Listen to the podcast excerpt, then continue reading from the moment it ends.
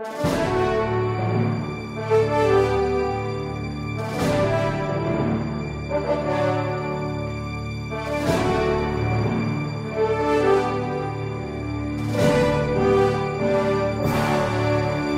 nome do Pai, e do Filho, e do Espírito Santo. Amém. Inspirai, ao Senhor, as nossas ações e ajudai-nos a realizá-las, para que em vós comece e para vós termine tudo aquilo que fizermos. Por Cristo, Senhor nosso. Amém. Santa Maria, Mãe de Deus, rogai por nós. Glorioso São José, valei-nos. Em nome do Pai, e do Filho e do Espírito Santo. Amém. Então, boa noite a todos. Uma alegria estarmos juntos de volta no nosso compromisso semanal de aula ao vivo e continuamos o nosso, nossa aula a respeito da teologia mística, os dons e carismas. Como vocês estão vendo, nós estamos procedendo sistematicamente. Nós tivemos, concluímos já a primeira parte do nosso curso, que foi uma parte histórica. Agora nós estamos na parte sistemática. E nessa parte sistemática, né, nós temos assim três grandes capítulos. O primeiro capítulo foi a aula passada. Na aula passada, nós vimos o que os autores clássicos chamam de via purgativa. Ou seja, se nós queremos ter uma vida espiritual, nós precisamos de mortificação, nós precisamos de penitência, nós precisamos, de alguma forma, colocar um freio nas nossas paixões, colocar um freio nas nossas tendências é, para o pecado. Na aula de hoje, nós passamos para um segundo capítulo, que é a via, é, digamos, iluminativa. Vejam, existem várias formas de se é, citar, de, de, se colocar essas três vias, é? purgativa, iluminativa, unitiva. É, a linguagem normal que se usa. Nós passamos agora para a via iluminativa, que o nosso livro do Tanquerei, A Vida Espiritual Explicada e Comentada, né, que eu já citava na aula passada, que é mais conhecido no seu original como sendo um manual de teologia ascética e mística, e foi publicado aqui no Brasil pela Aliança Missionária Eucarística Mariana de Anápolis. Então, está aqui a, indicação. Na aula passada não tinha o volume para mostrar para vocês, mas é esse daqui. Né? Então, é, então, nós vimos muito rapidamente, é evidente que ele podia fazer um longo, um curso muito mais demorado do que esse que nós estamos fazendo. Nós vimos muito rapidamente a necessidade da via purgativa, ou seja, da necessidade de mortificação, de penitência. Senão as coisas terminam não dando certo. Por quê? Porque nós temos a nossa tendência para o pecado original e é, levados é, por arroubos, etc., e por sentimentos, às vezes nós terminamos fazendo com que Deus diga coisas que, na verdade, é, não é Deus quem está falando, não é? Então, uma segunda parte importante é a via iluminativa que nós vamos ver hoje. E hoje, é, para sair é, bem diretamente no assunto, nós precisamos ver as virtudes teologais, virtudes dadas por Deus da fé, da esperança e da caridade. Isso daqui, só para as pessoas é, que estão esperando é, ansiosamente que eu fale dos carismas, entender por que é que nós temos que tratar disso antes. O próprio São Paulo nos diz, não é? Quando ele na carta, a primeira carta aos Coríntios, ele fala dos carismas no capítulo 12, não é? Então, só para vocês terem ideia um pouco da, da, da ordem das coisas, ele fala dos nove carismas, os dons carismáticos que nós iremos tratar nesse curso detalhadamente ele fala dos nove carismas, depois ele passa a falar é, da, desses carismas no simbolismo do corpo de Cristo, não é? E depois, quando ele conclui o capítulo 12, que fala do corpo de Cristo, ele vai e diz, esse é o último versículo do capítulo 12. Aspirai aos dons mais elevados, é? em, em latim, emulamini carismata maiora. Né? Então, queiram os carismas maiores. Eu vou ainda mostrar-vos um caminho incomparavelmente superior. E aí começa o capítulo 13, que é o hino da caridade. Ele começa a falar do amor e termina dizendo assim: Atualmente permanecem estas três: a fé, a esperança e o amor. Mas a maior delas é o amor. Então, você está entendendo que até mesmo dentro daquilo que São Paulo coloca enquanto é, teologia e, e, e revelação de Deus a respeito dos carismas, nós precisamos tratar da fé, da esperança e da caridade. Por quê? Tá? Então aqui vamos responder bem clarinho o porquê isso. Porque vamos lembrar o seguinte: os carismas são para a utilidade comum. Tá? Nós recebemos uma pergunta essa semana da, da Ivete, né? A Ivete querendo saber, padre, então se é, eu não entendi direito essa história de que os carismas são para utilidade comum. Se são para utilidade comum, quer dizer que eu tenho que participar de um grupo de oração, que eu tenho que ser membro da RCC para utilizar os carismas? Não, não é isso. Para utilidade comum quer dizer o seguinte, Ivete, que você recebe um dom que não é para você, é para utilidade do outro. Está entendendo? Então, quando você é, tá com uma pessoa que está com dor de cabeça e você reza pela pessoa e a pessoa recebe a graça, não é? o dom da cura e a dor de cabeça vai embora, isso não foi para sua utilidade, foi para a utilidade dela. Então, utilidade comum quer dizer dos outros, não é? a utilidade das outras pessoas.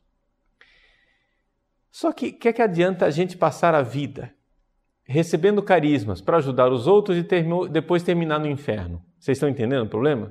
Então, nós precisamos antes, antes de falarmos dos carismas, precisamos falar daquilo que são as virtudes da fé, da esperança e da caridade, sem as quais não é possível agradar a Deus, sem as quais não é possível entrar no céu, sem as quais não tem salvação. Então, é, isso daqui é para a minha edificação, porque eu preciso disso, enquanto é, aqui nós temos essa graça que nos faz justos e nos faz é, santos diante de Deus. Então, é aquilo que, dentro da, da, da teologia clássica, se distingue entre gratia gratum fatiens, é uma graça que nos torna agraciados, nos torna justos, nos torna é, pessoas, amigos de Deus. Deus olha para mim e diz: Puxa vida, hein? Você realmente é meu filho. Ele reconhece em seu coração né, aqueles sentimentos do filho Jesus. E outra coisa é a gracia gratis data. É a graça gratuita que é dada de graça, que não é para você, mas é para os outros, que é o carisma. Então, é, dentro desse edifício que nós estamos construindo, podemos dizer assim: primeira coisa, a sese, via purgativa. Segundo passo, que é a via iluminativa, você precisa das virtudes. As virtudes humanas, claro, mas também e principalmente as virtudes teologais. Como não dá tempo aqui de eu colocar para vocês as quatro virtudes cardeais com seus desdobramentos e companhia limitada, eu vou me concentrar hoje na fé, esperança e caridade. Aí depois nós vamos passar para um terceiro capítulo, que é a via unitiva, e é nesse capítulo que nós vamos falar então dos carismas. Não sei se deu para entender o edifício, não é? Então você primeiro larga a vida de pecado, depois passa a ter uma vida é, de união profunda é, com Deus, iluminado, recebendo esses dons, essas virtudes teologais da fé, esperança caridade. E aí depois em que no estado de união com Deus, você pode receber também os carismas. É, a gente precisa crescer nisso. Aqui a gente precisa resolver um, uma pequena polêmicazinha que existe entre esse caminho tradicional que eu estou apresentando e a visão da renovação carismática que enriquece isso que eu estou acabando de falar para vocês. Que é o seguinte: quando nós falamos desses três estágios, não é? vida de mortificação para largar o pecado, vida de virtude é, positiva, fé, esperança e caridade, e depois via mística, é, contemplação, união a Deus, etc, etc, a renovação carismática recordou uma coisa importante. Os carismas não se manifestam necessariamente nas, somente nas pessoas que chegaram nesse terceiro estágio de santidade é, da via unitiva. Mas os carismas, já que eles são dados de graça, eles se manifestam também em outros estágios, possivelmente. Isso quer dizer que, isso recordo mais uma vez, não é necessário um grau de santidade elevado para que você receba certos carismas. Mas nós precisamos buscar um grau de santidade e um grau de perfeição se nós quisermos que esses carismas sejam mais seguros e não somente que esses carismas que são dados para o bem do outro depois não redundem em prejuízo de nós mesmos. Porque não adianta nada eu ficar é, é, sendo um canal da graça para os outros e viver eu na desgraça. Então é necessário isso que nós estamos fazendo aqui: construir o edifício desde a base. A sese, depois as virtudes. Então, vamos falar bem especificamente das virtudes da fé, da esperança e da caridade. Não é? Primeiro, a fé. Se a gente fosse é, dizer que a nossa vida espiritual é um edifício, o fundamento desse edifício a base desse edifício, em cima do qual o edifício inteiro se ergue, é a fé. E o que é a fé? A fé é uma virtude, não é? Que a gente recebe de Deus, em que, com o auxílio da graça de Deus, a minha vontade diz ao meu intelecto creia. Tudo é baseado na confiança. Eu confio no Deus que se revela a mim. Eu confio que Deus não se engana e nem vai me enganar. E então, auxiliado pela graça dele, eu digo, creia. Por exemplo, vamos dar um exemplo bem é, é, claro, assim, para tornar as coisas mais evidentes. Você olha para uma hóstia consagrada. Bom, você olhando para a hóstia consagrada, você crê que é Jesus. Mas como é que você crê que é Jesus? Porque você ouve a palavra de Deus que diz: Isto é o meu corpo. Você confia naquele que está dizendo que é Jesus. E auxiliado pela graça que vem de Deus, a tua vontade diz a tua cabeça, olha aqui, ó, cabeça dura, você não está vendo isso com seus olhos. Você não está vendo nenhuma evidência empírica. Mas creia. Creia.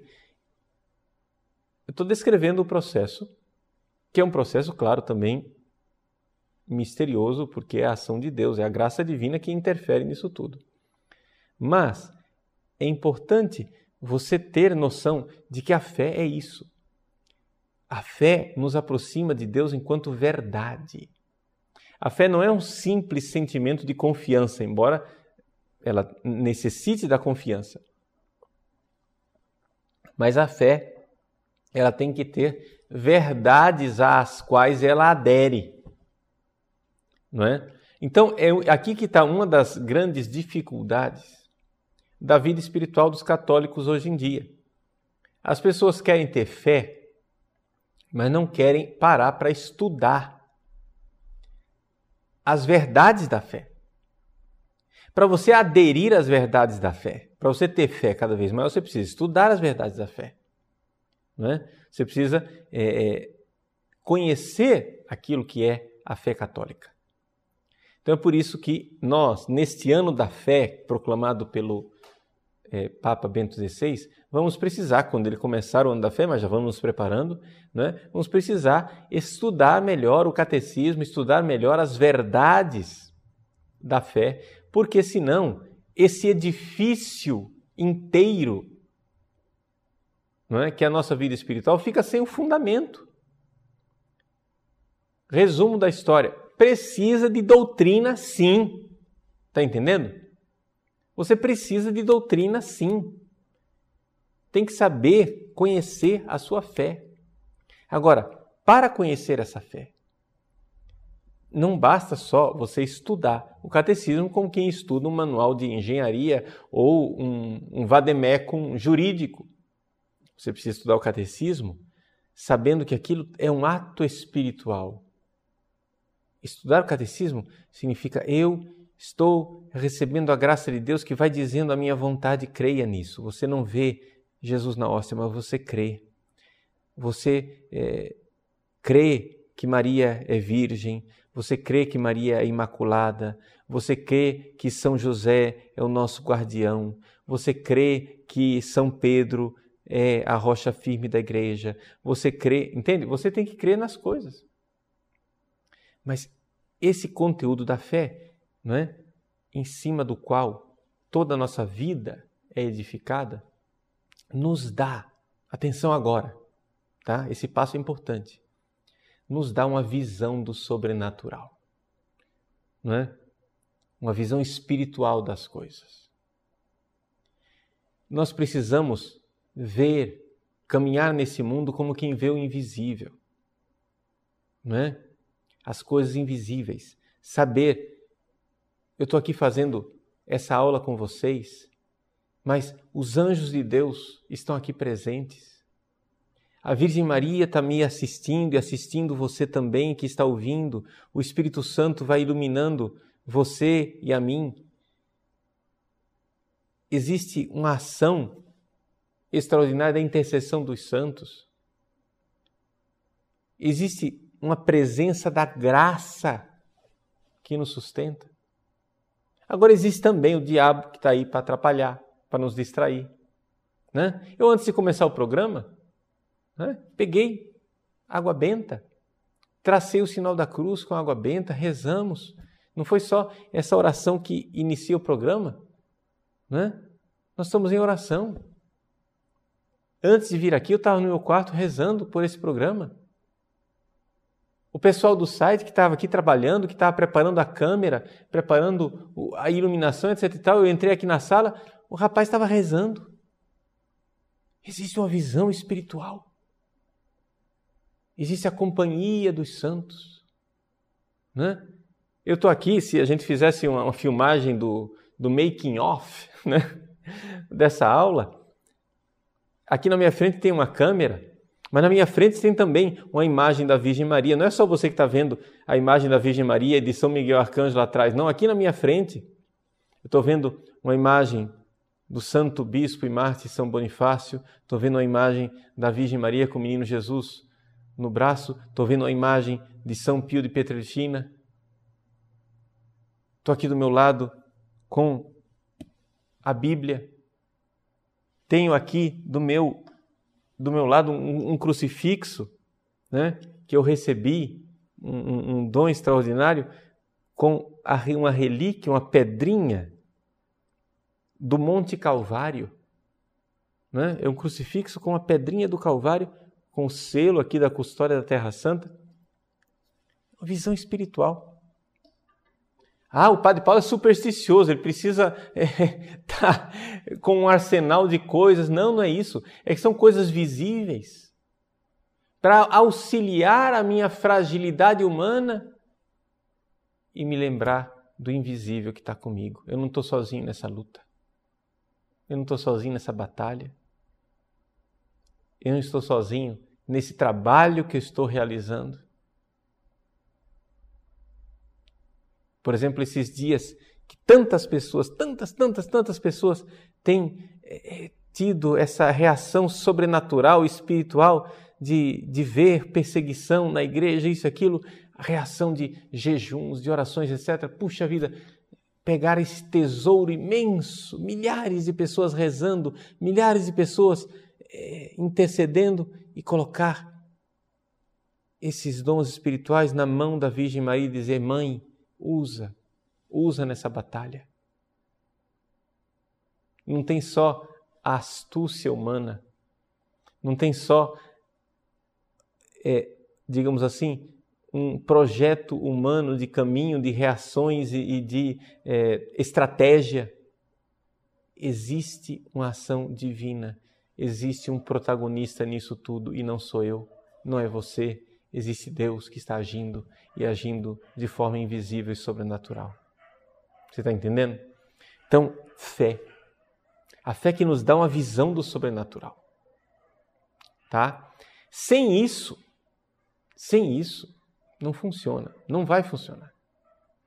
Agora, essa fé, ela tem que ter também como objeto Deus que é amor, caridade perfeita. Por quê?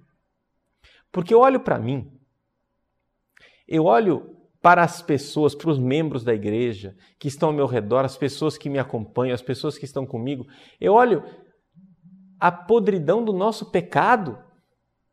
Não é? Quantas pessoas ficam escandalizadas de descobrir os pecados dos homens de igreja? Quantas pessoas ficam escandalizadas de descobrir a nossa podridão? É isso que a gente vê. É isso que a gente vê com os olhos da carne. Mas a gente precisa de um passo da fé que vê o invisível. O amor perfeito, a santidade perfeita, a pureza perfeita não é uma coisa ideal. Não é uma quimera. Não é um negócio assim estratosférico que está lá no hiperurânio, lá em cima no céu e que não existe em lugar nenhum aqui na terra, não. A caridade ela se fez carne, ela habitou entre nós, ela veio, Jesus veio, ele é o amor que se fez carne, morreu na cruz por mim. Eu quero morrer por ele, dar minha vida, vale a pena dar a vida por ele. Então, quando eu creio nisso, isso enche a minha alma de esperança. É a segunda virtude. É o segundo andar. A gente passa para o segundo andar. O que é que é o segundo andar? O segundo andar é a gente crer que eu vou dar conta de amar. Agora eu sou pequeno. Agora eu sou um nada. Agora eu sou uma criança. E eu não consigo balbuciar as palavras direito, não consigo andar direito, eu ando de forma trôpega, eu caio, me levanto, engatinho, ando mais um pouco. Eu sou criança, mas isso, mas a fé, a fé de que existe o amor verdadeiro que se fez carne, me leva a esperar que um dia eu vou ser gente grande e vou conseguir andar. Um dia eu vou conseguir caminhar com as pernas que Deus me dará na sua graça. Porque o amor é uma virtude teologal, é, é um, é um dom. Então a esperança, esse coração que se dilata. Santo Tomás de Aquino diz que a esperança é essa expectação na, numa intervenção divina, num, no Deus que irá agir em mim, irá me dar a capacidade de estar de pé e amar. Se eu não tenho essa esperança, se eu não espero que o amor seja possível na minha vida real, acabou, acabou tudo. Então, para quem está iniciando, nós temos que evitar dois extremos para ter a virtude da esperança. Um extremo é a presunção de achar, não, o amor é óbvio, o amor é lindo, o amor é, é, é, é muito fácil, né? O amor são coraçõezinhos cor-de-rosa. Não. Não, não, não, não. O amor, o amor é árduo. é difícil. Então, nada de presunção. Mas temos que evitar o outro extremo também, que é o desespero. O desespero de achar que o amor é impossível. O desespero de achar que eu não serei capaz de amar a Deus sobre todas as coisas. O desespero que diz que eu nunca vou dar conta de ser gente grande. O desespero que diz que eu nunca vou ser capaz de chegar no estado de perfeição. O desespero que diz que não adianta, o pecado é inevitável. O desespero que diz que o homem é irremediavelmente pecador. Veja, por exemplo, meus irmãos, os é, nossos irmãos protestantes evangélicos, eles insistem muito na virtude da fé, mas não insistem na virtude da esperança que deveriam, deveriam. Por quê? Porque se existe um problema na antropologia protestante é o seguinte: eles têm uma visão desesperada do homem. Eles não esperam que o homem seja capaz de amar. Do homem eles não esperam nada. Mas nós não devemos esperar nada do homem de fato, mas devemos esperar do Deus que age no homem. Esperar a intervenção divina que nos eleva acima de nossa natureza decaída e que nos torna capazes de amar. Então, nada de presunção de achar que a coisa é muito fácil, mas também nada de desespero de achar que é impossível e que o homem será irremediavelmente pecador. Essa ideia é, é protestante de que o, de, o, homem vai entrar no, no céu ainda pecador, só que revestido por uma embalagem de justo, ou seja, por fora, por fora bela viola, por dentro pão bolorento. Está entendendo? Seja, essa ideia é, protestante de que a fé vai ser considerada por Deus como justiça, mas de fato o homem não é justo. Isso é desespero. O homem pode sim ser justo. Porque nós podemos esperar que cheguemos à virtude da caridade. Então, finalmente, a terceira virtude é a virtude da caridade. Em que consiste a virtude da caridade?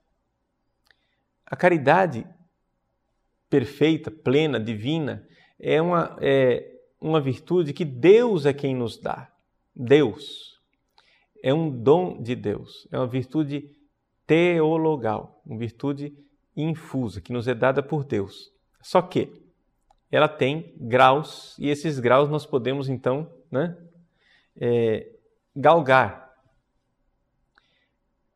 São Bernardo, ele coloca quatro graus do amor. Primeira coisa é aquele grau básico do amor em que o homem ama a si mesmo. Quando o homem ama a si mesmo, significa o seguinte: eu quero salvar minha pele, né?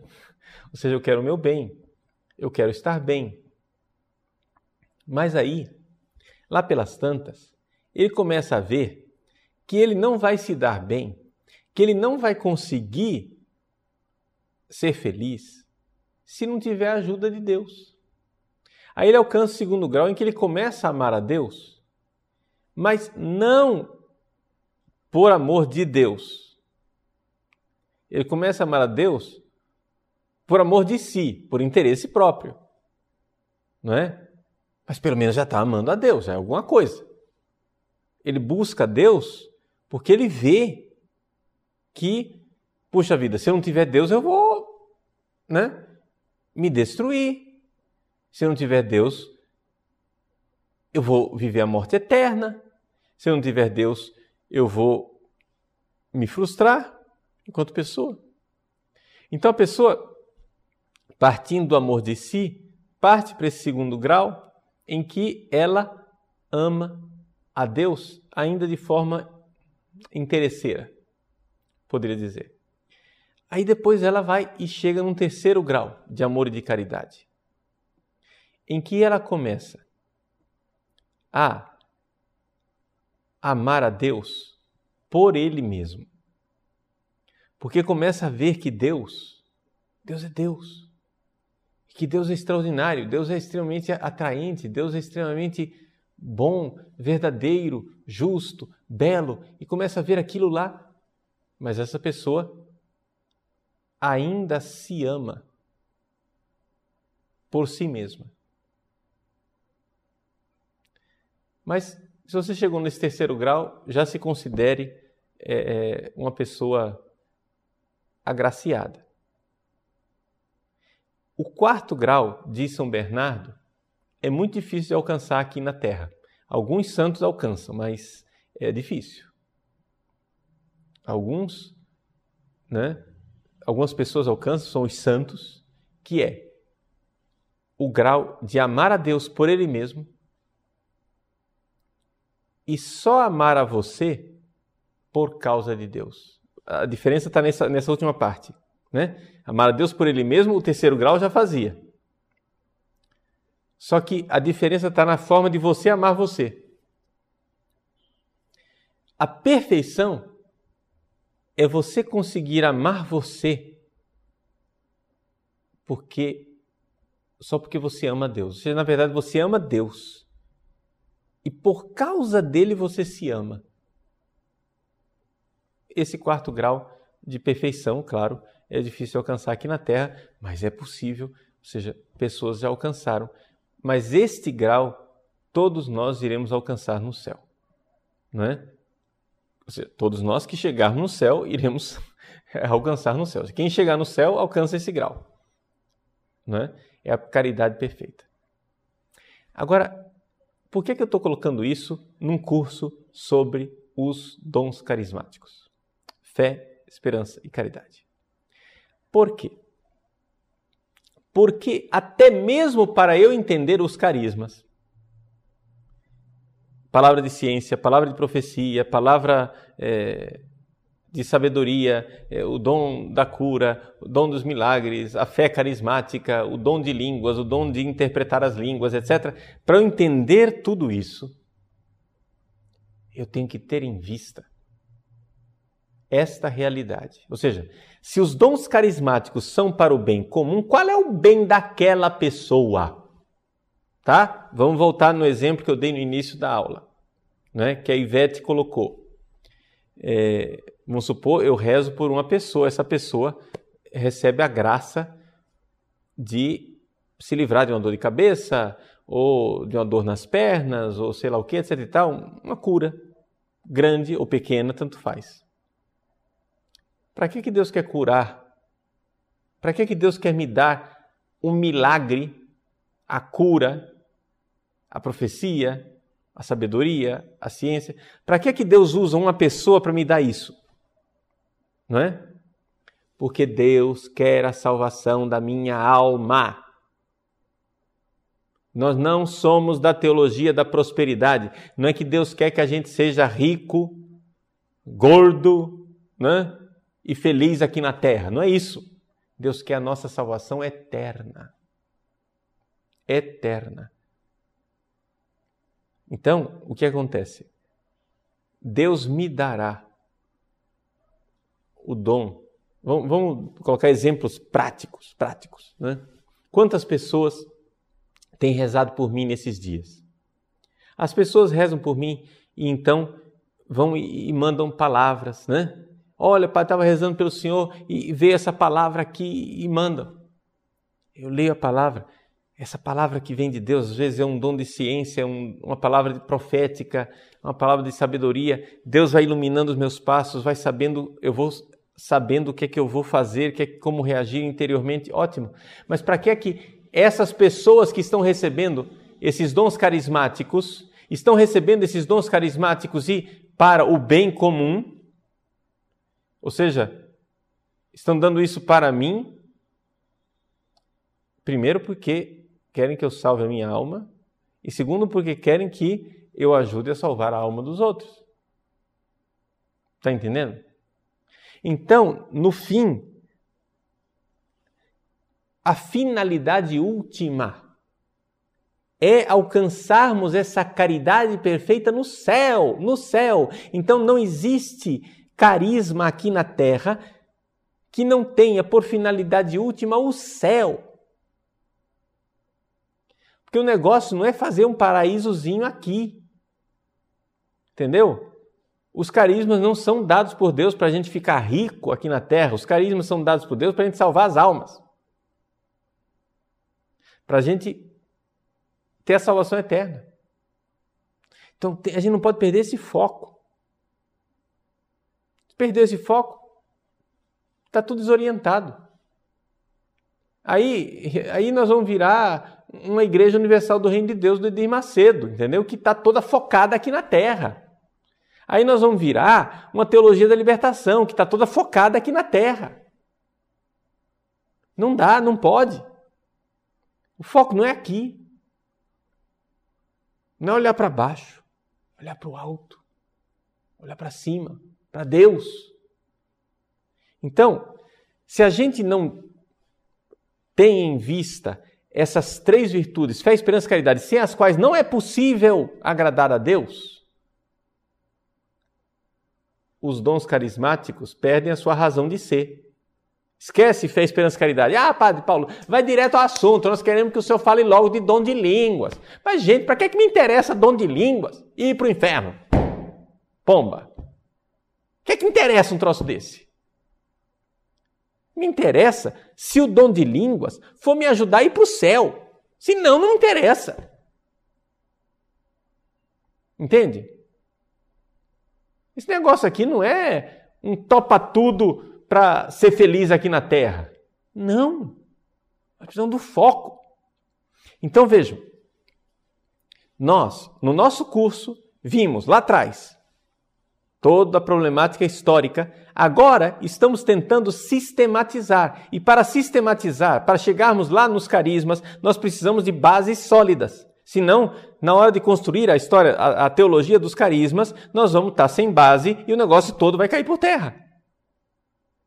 Então a base sólida, capítulo 1, via purgativa, ou seja, penitência, mortificação, é aquela parte que eu escrevi no Olhar que Cura, né? que ainda estou devendo para vocês o segundo volume. Segunda parte, via unitiva, é as virtudes. Não é? Buscar a virtude, fé, esperança e caridade. Aí nós podemos falar, via iluminativa, perdão, né? Segunda parte, iluminativa. Aí nós podemos falar da via unitiva, terceira parte, onde existem os dons místicos propriamente ditos, de visões, aparições, profecias, contemplação mística. E aí entra nesse quadro os carismas. O que nós sabemos, porém, é que essas três etapas não são três etapas estanques, mas que, mesmo na primeira etapa, que é a etapa purgativa, em que a pessoa está deixando os seus primeiros vícios, Deus pode conceder graças, carismas até, afetos, coisas próprias que são das outras fases. Por exemplo, a, a, oração cheia de afeto, etc., é própria da segunda fase, mas ela está lá já no início também na conversão. Quer dizer, não são. Eu estou aqui organizando sistematicamente, mas depois a vida não é tão quadradinha assim, onde a gente tem gavetas e as coisas estão todas separadas. O que eu estou fazendo é uma distinção sistemática, onde depois na vida as coisas são um pouco mais complicadas. Então, não sei se deu para esclarecer para vocês. Fé, esperança e caridade. Três virtudes sem as quais não é possível agradar a Deus. Nós estamos falando de graça, carisma. Então é necessário falar primeiro dessa, dessa graça aqui, sem a qual não é possível agradar a Deus. É a gracia gratum fatiens.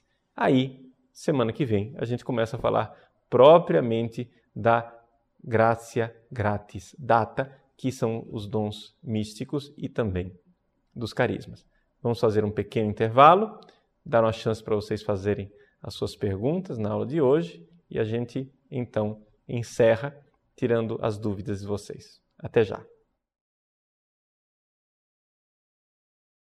Voltamos então para responder as perguntas de vocês. É, só queria pedir um pouco desculpas para vocês no dia de hoje. Parece que a nossa conexão não estava muito boa durante a primeira parte da aula. Se você teve dificuldades, alguma dificuldade de ouvir, saiba, essa aula está sendo gravada e vai ser colocada né, no ar sem, sem, essas, sem esses problemas de delay, sem essa porque parece que a coisa estava um pouco travando e depois disparando, né? Então, se você teve essa dificuldade, né, pode saber um pouco, talvez tenha sido a questão da nossa conexão. É, bom, vamos então às perguntas. Miguel, padre, sua bênção, o seu livro e o seu curso Um Olhar que Cura possui algo a ver com os livros de cura e libertação dos carismáticos? O sentido é o mesmo ou é diferente? Bom, veja, é, o sentido é diferente, por quê? Porque quando se fala de cura e libertação dentro da renovação carismática, se está falando basicamente de dons carismáticos de cura e de libertação, enquanto é, também uma libertação espiritual, né? uma intervenção divina. O meu livro, Um Olhar que Cura, ele está mais no âmbito daquela primeira parte é, purgativa, da, da sese, é, de uma vida em que eu pretendo curar as doenças da alma, em uma linguagem tradicional, eu pretendo então ir contra, lutar contra os vícios capitais, né? As, os pecados capitais. Alitel, como a esperança se diferencia da presunção de santidade? Como evitar cair nessa armadilha? Bom, como eu disse para você, a esperança é, ela tem, ela é uma virtude que tem pode decair em dois extremos. A presunção não é esperança, porque uma pessoa que presume que já é santa não está esperando ser santa, está entendendo? Então, a esperança mesmo é algo que continuamente nós estamos nessa vida sabendo que temos uma confiança e uma certeza de que alcançaremos e receberemos, mas temos também é, a certeza de que não alcançamos plenamente. Então, existem duas formas de uma pessoa parar de ter esperança. É a presunção de que já está salva, então ela não vai esperar ser salva. Ou então o desespero de achar que nunca será salvo, então também não vai esperar ser salvo. Então são dois extremos. Então é, é, é bem diferente né, a presunção de santidade. Se você tá, tem presunção de santidade, você não está esperando ser santa. Então nós temos essa esperança da ação de Deus. Então sempre saber que é, os santos, se existe uma, uma, marca típica dos santos, é o fato de que o santo, quanto mais ele se aproxima de Deus, mais ele vê a sua pequenez e menos ele se acha santo. Se você está se achando santo, é sinal de que você está muito longe da santidade. Né? Você vai perguntar, vai entrevistar o, o, o Padre Pio. Padre Pio, o senhor é, é, santo? Né? Aqui na terra ele ia dizer, não, eu sou um pobre pecador. Porque quanto mais eu me aproximo de Deus, mais eu me aproximo da luz. Como diz o Evangelho domingo passado, São João capítulo 3, né? Quem se aproxima da luz, aparecem os defeitos, né? aparecem as dificuldades. Muito bem. Daniel, Jejum, esmola e oração fazem parte da sese, via purgativa. Quanto à via iluminativa, sabemos que a sese deve ser contínua. Sim, veja, a sese é, é aquilo que eu falava para vocês. Não são capítulos que se encerram e então começam outra coisa. Não, a sese deve ser contínua durante a vida inteira. Só que ela, quando você é, muda de fase, vamos usar uma linguagem moderna, quando você tem o upgrade, né, de sair da via purgativa para a via iluminativa, a diferença da sese é que antes você lutava para evitar o pecado. Agora você luta para estar mais perto de Deus. Entende? Muda a ênfase para se unir mais a Jesus. Por exemplo, você antes, sei lá, é, fazia jejum para evitar o pecado. Agora a ênfase da ascese é você faz jejum para se unir ao sofrimento de Cristo na cruz. Entende? Existe um, uma, uma espécie de, de diferença aí. Eric Araújo. As virtudes cardeais têm alguma influência nos dons carismáticos? Sim, tem influência sim nos dons carismáticos. Por quê?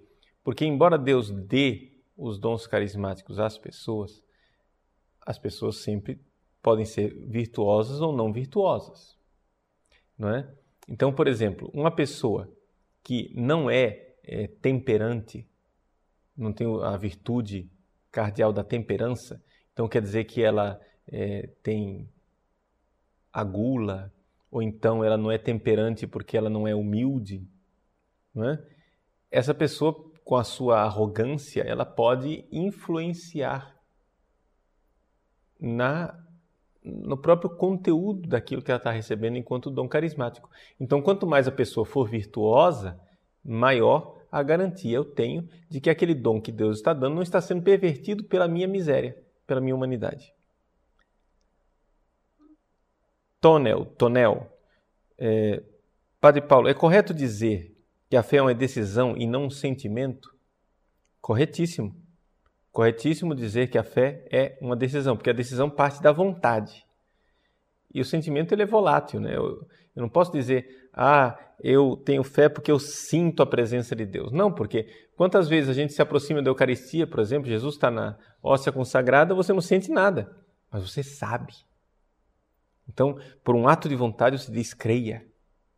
Então, é, é um, um ato da vontade, então você pode chamar isso de decisão. Só existe uma diferença entre a fé e uma decisão pura e simples. É que a fé supõe não somente a vontade, supõe a graça. É a graça e a vontade que erguem o ato da fé. Né? Silvia Elizabeth, padre, apesar de as virtudes teologais serem dom de Deus, existe algo que se possa fazer para obtê-las? Ou é somente pela vontade mesmo? Embora até mesmo essa vontade seja um dom de Deus, ao meu ver. Bom, Silvia, o negócio é o seguinte: é, as virtudes teologais são dom de Deus, mas elas são preparadas por virtudes é, humanas. Por exemplo, a virtude da esperança. É? Eu faço sempre a comparação assim. Você tem lá um terreno baldio onde só tem mato. Se você tira o mato, ara a terra, aduba, semeia a semente, você preparou a terra. Agora, a chuva é com Deus, não é isso? Então, assim são as virtudes teologais também. Ou seja, existem virtudes humanas que podem me ajudar a receber aquela virtude teologal. Então, por exemplo, a esperança. Para você ter a virtude da esperança, seria importante você ter a virtude humana, não é? da paciência e a virtude humana da perseverança. Sem paciência e sem perseverança, difícil você ter a esperança. Então, digamos assim, você ara a terra com a paciência, você semeia a semente com a perseverança e agora é esperar Deus chover na sua horta, né? Para que então surja a, a, virtude da esperança. Então, existem virtudes humanas que são necessárias anteriormente. Infelizmente, no dia de hoje, assim, nessa aula brevíssima, eu só expus as virtudes teologais. Seria interessante se a gente tivesse mais tempo para expor as virtudes humanas que é, estão lá antes. Mas eu acho que seria bom nós termos depois um outro curso sobre isso. Não é esse curso específico, porque seria muito pano para manga a gente precisaria se dar o trabalho de pegar essas virtudes e analisá-las uma por uma é, para a gente conhecer melhor. Tá bem? É, Majanini. Padre Paulo, os carismas não indicam santidade, porém todos os santos que cresceram nas vias purgativa e iluminativa terão consequentemente os dons carismáticos? Resposta: não. Os dons carismáticos não são dados a todos os dons carismáticos não são necessários para a santidade. Não é? Existem dons que tiveram dons carismáticos exuberantes, e existem santos que viveram na ordinariedade sem dons carismáticos. É? Você tem um, um, Padre Pio que era uma coisa extraordinária de dons de ciência, de milagres, é, de curas, de libertação, de coisa, etc e tal. Uma coisa prodigiosa. E você tem é, santos do dia a dia que raramente tinham manifestações carismáticas, como Santa Teresinha, por exemplo. Santa Teresinha, as manifestações carismáticas na vida de Santa Teresinha eram extremamente raras. Não é?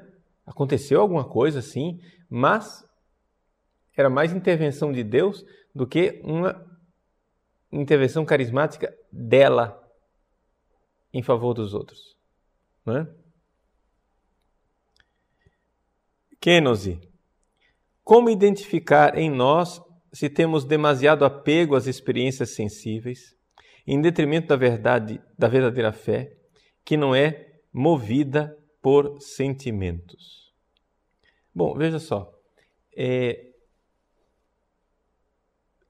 Aqui, quando você começa no, no seu caminho espiritual, começa a se preocupar muito mais com se você recebeu alguma coisa positiva, teve algum gozo na oração, teve algum gosto, você fruiu a oração, do que com realmente o seu ir para Deus, o seu ir para o céu, né? essa coisa destacar-se das coisas do mundo. Né? Existe um, destaque do mundo. Então, quando você começa você tem uma vida de oração, uma vida espiritual, toda ela voltada aqui para a terra, não é um sinal de que você ainda está muito apegado a isso. Né? Carlos René. Os padres da igreja oferecem alguma forma de exercício para crescer nas virtudes teologais? Bom, Carlos, é, é um pouco toda a vida cristã. Não é? Porque toda a vida cristã ela está voltada para essas é, grandes virtudes. Só que os padres da igreja, não é? Eles também com uma outra linguagem, não é? Dividem a vida é, espiritual nessa nessas três fases, né? Com a outra li linguagem. Né? A primeira a primeira fase, que é essa fase mais purgativa dos exercícios, né? os padres do deserto e os padres da igreja chamam de o practicos, a practiqué, a arte. Practicos é o, mais os livros, né? mas a, a, a practiqué é a arte da, da prática que significa essa fase mais é, purgativa, por exemplo. Então, assim, eles têm uma, uma série de, de linguagens diferentes. Na verdade, o caminho é o mesmo elaborado às vezes com metáforas diferentes, linguagens diferentes, mas há uma, uma sintonia muito grande disso que eu estou expondo para vocês e aquilo que é, é dos padres da igreja. Mas, assim, exercícios específicos para cada uma das virtudes, é, eu teria que pesquisar aqui para te responder isso, essa questão do, dos padres da igreja, porque você não está perguntando se existem exercícios, você está perguntando se os padres da igreja indicam exercícios. Eu teria que, que pesquisar um pouco, né? Mas assim, é, esses exercícios existem, né? Como aquilo que eu coloquei da esperança. Você vai e, e é, o exercício da paciência, é, da perseverança, etc. E tal. Existem esses exercícios. Agora, nos padres da igreja, eu precisaria investigar para te responder. Vamos ver se na próxima aula eu te dou uma resposta um pouco mais acurada. Renan, Padre Paulo, o senhor comentou que a fé é uma confirmação do intelecto. Mas como podemos saber se estamos ouvindo o nosso intelecto? Não, veja só, Renan, é, não é bem isso. Não é que a fé é uma confirmação do intelecto. É, fides ex audito. A fé ela vem do ouvido. A fé ela vem é, da revelação. Ela tem por objeto primário a revelação de Deus, o Deus que se revela. E aí então você vai e a sua vontade diz creia. E então a fé, ela na verdade, ela diz ao intelecto o que é que ele deve pensar. Então, assim, não parte do intelecto, não é? Propriamente. A fé ela tem um conteúdo intelectual, mas esse conteúdo intelectual ele foi adquirido pela revelação de Deus Que, e quando eu falo revelação de Deus aqui, não estou falando de revelações carismáticas. Eu estou falando de, de Jesus Cristo, Deus que se fez carne, que se revelou, a fé dos apóstolos, o conteúdo do nosso catecismo. Tá? Então, quando você crê naquilo que foi revelado, não é? você está pondo um ato de vontade que diz ao seu intelecto o que é que ele deve realmente aceitar. E a fé, então, ela é firmíssima. A certeza que nós temos da fé é maior do que a certeza, por exemplo, que nós temos dos nossos sentidos. Eu estou vendo aqui na minha frente uma, uma câmera, né? mas os meus sentidos podem me enganar. Eu poderia estar sendo hipnotizado, poderia estar tendo um delírio. Né? Então, os sentidos são de confiança, mas até um certo ponto. A fé não. A fé é firmíssima. Uma vez que você diz que você crê, não há é, realmente é, como falhar, como duvidar disso. Né? Então, ficam aqui as nossas perguntas para hoje. Vamos parar por aqui e agradeço a vocês né, essa participação, é, vocês estarem juntos conosco no site, em todo esse esforço de evangelização, tá bom? Agradeço é, também toda essa união espiritual né, que acontece entre nós. Fiquem unidos à Igreja, unidos ao redor do Papa. É essa a finalidade do nosso site, né? fazer com que a comunhão na Igreja Católica no Brasil aumente cada vez mais ao redor do sucessor de Pedro e dos nossos bispos fiéis a ele. Então, Deus abençoe a cada um. O pessoal pediu a bênção em latim, então vamos lá dar a bênção em latim. Antes disso, vamos então rezar pedindo à Virgem Maria que esteja conosco. Ave Maria, gratia plena Dominus tecum, benedicta tu in mulieribus et benedictus fructus ventris tui, Iesus. Sancta Maria Mater Dei, ora pro nobis peccatoribus nunc et in hora mortis nostre. Amen. Dominus vobiscum et cum spiritu tuo. Benedicat vos omnipotens Deus, Pater et Filhos et Spiritus Sanctus. Amém. Até a semana que vem, se Deus quiser.